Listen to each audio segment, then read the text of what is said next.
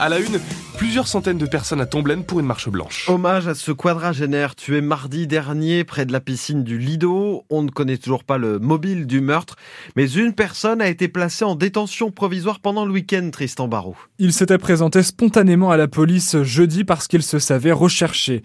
Dans un premier temps en garde à vue, cet homme âgé de 41 ans est finalement mis en examen depuis samedi soir pour assassinat selon le parquet de Nancy, donc pour homicide avec préméditation. Autrement dit, le juge d'instruction considère qu'il y a des indices graves et concordants qui prouvent qu'il a joué un rôle mardi soir. Alors lequel exactement était-il Tout seul, on ne connaît pas les circonstances pour le moment. On sait seulement que la victime, un homme d'une quarantaine d'années, n'a pas pu être réanimé par les secours le soir des faits. L'enquête montre que le tomblénois a été touché par deux balles, l'une sous la gorge et l'autre au niveau du thorax, et par des coups de couteau au thorax et sur le tibia droit, toujours selon le parquet de Nancy. Tristan Barrault pour France Bleu Sud Lorraine. Elle était portée disparue en Meuse depuis le 4 février dernier. Lucie, 16 ans, a été retrouvée en bonne santé selon le parquet de Bar-le-Duc. Il s'agissait d'une fugue. Elle a été retrouvée cachée dans le coffre d'un canapé-lit dans le secteur de Ligny-en-Barrois, à une vingtaine de kilomètres de Vavincourt, où elle habite. La grève des contrôleurs est terminée à la SNCF. Le week-end prochain, ce sont les aiguilleurs qui pourraient se mobiliser. Le syndicat Sudrail a déposé un préavis de grève. Là aussi, les personnels réclament de meilleures conditions de travail. Comprenez-vous les syndicats de la SNCF en pleine vacances scolaires Vous avez la parole au 03 83 36 20 20. Près de 500 mineurs étrangers accueillis dans les Vosges l'an dernier. Des mineurs non accompagnés pris en charge par le conseil départemental et confiés à des associations. Dans le département, 95% viennent d'Afrique subsaharienne.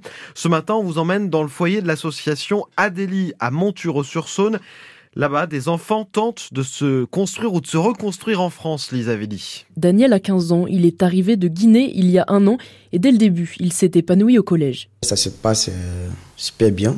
On a essayé de se faire des amis là-bas qui nous aident aussi à progresser dans les cours.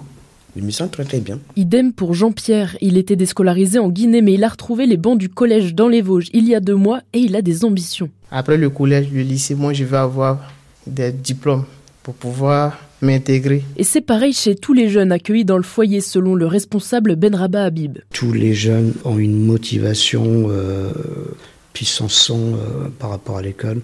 Leur première demande quand ils arrivent ici, c'est d'apprendre le français et de pouvoir s'insérer.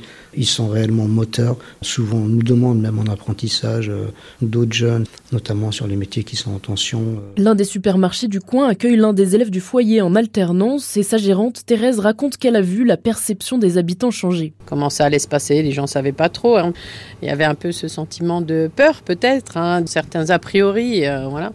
Ça s'est fait avec le temps, puis après, bah, je pense qu'ils sont entre guillemets fondus dans le paysage. S'intégrer et sortir de la galère, c'est ce que cherchent les jeunes du foyer et ce que raconte une chanson qu'ils reprennent souvent Molo, molo, Poulet, poulet devient quelqu'un. et qui est devenue l'hymne du foyer. Molo, molo, poulet devient quelqu'un. Molo, molo. Reportage signé Lisa Villy pour France Bleu Sud Lorraine. La ministre déléguée en charge de l'enfance, Sarah El Haïry, elle sera dans le Grand Est aujourd'hui. Secteur en crise, dénonce certains professionnels qui manquent de moyens. Sarah El Haïry, invitée de France Bleu Sud Lorraine à 7h45. Bruno Le Maire annonce 10 milliards d'euros d'économies cette année. Le ministre de l'économie qui revoit les prévisions de croissance de la France à la baisse. Il n'y aura pas d'augmentation d'impôts, dit-il, mais 5 milliards pris sur le budget des ministères. Le reste sera notamment pris sur les aides à la rénovation de logements ou sur l'aide au développement. Deux recours déposés contre le projet de rénovation du musée Lorrain à Nancy. L'association pour le patrimoine et le rayonnement de Nancy avait annoncé sur France Bleu il y a quelques semaines valider la nouvelle mouture. La première euh, autorisation avait été euh, annulée par la justice administrative en 2020. Mais voilà qu'une autre association vient de déposer deux recours. On y revient plus longuement dans les infos de 7h30. Le Grand Nancy veut améliorer la vie des étudiants. Un habitant de la métropole sur cinq est un étudiant. Ils sont donc consultés. En ce moment, ce sont les assises de la vie étudiante. Sept ateliers au total sur plusieurs campus.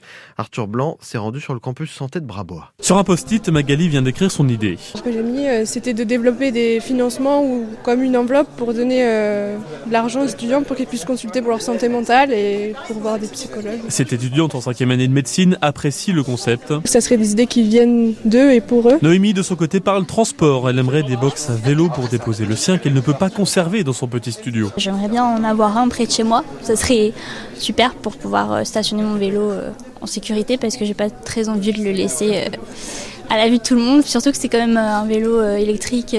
Il y a une caution assez importante quand même, donc il faudrait pas qu'on me le vole ou qu'on me l'abîme quoi. Et on peut vraiment parler de tout à l'image d'Adrien, spécialiste de la vie festive. Et oui, la fête, hein, mais même là on a des choses à dire. Il aimerait que plus d'événements soient organisés entre les campus afin de permettre à tout le monde de se rencontrer. S'il n'y a pas de suite derrière, c'est pas forcément très utile, donc j'espère qu'il y aura des suites et qu'il y aura des idées intéressantes. Là-dessus, Anne Collin, chargée de mission vie étudiante au Grand Nancy, se veut rassurante. Il y aura des suites à ces ateliers. On a besoin, nous, euh, à la fois de restructurer ce qu'on fait, développer quand ce sont des actions qui fonctionnent, et puis euh, élaborer euh, de nouvelles actions en fonction des données qu'on va recueillir. Prochaine étape, soirée d'échange début avril pour faire le point sur toutes les idées. Et on en reparle à 8h10 avec Charles Thomas, un conseiller municipal à la ville de Nancy, délégué notamment à la vie étudiante.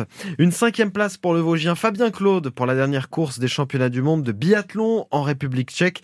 Fabien Claude qui rentre en France avec une médaille, le bronze sur le relais masculin. Les Jeux Olympiques s'éloignent pour le Meusien Félix Bourg sur marathon. Troisième meilleur temps français cette saison pour trois places. Il a vu hier Morad Amdouni battre le record de France de la distance à Séville en 2 h 3 minutes 47 secondes.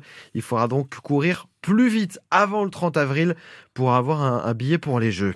Le Stade Brestois, nouveau deuxième de Ligue 1 de football. Les Bretons ont battu Marseille hier, un but à zéro.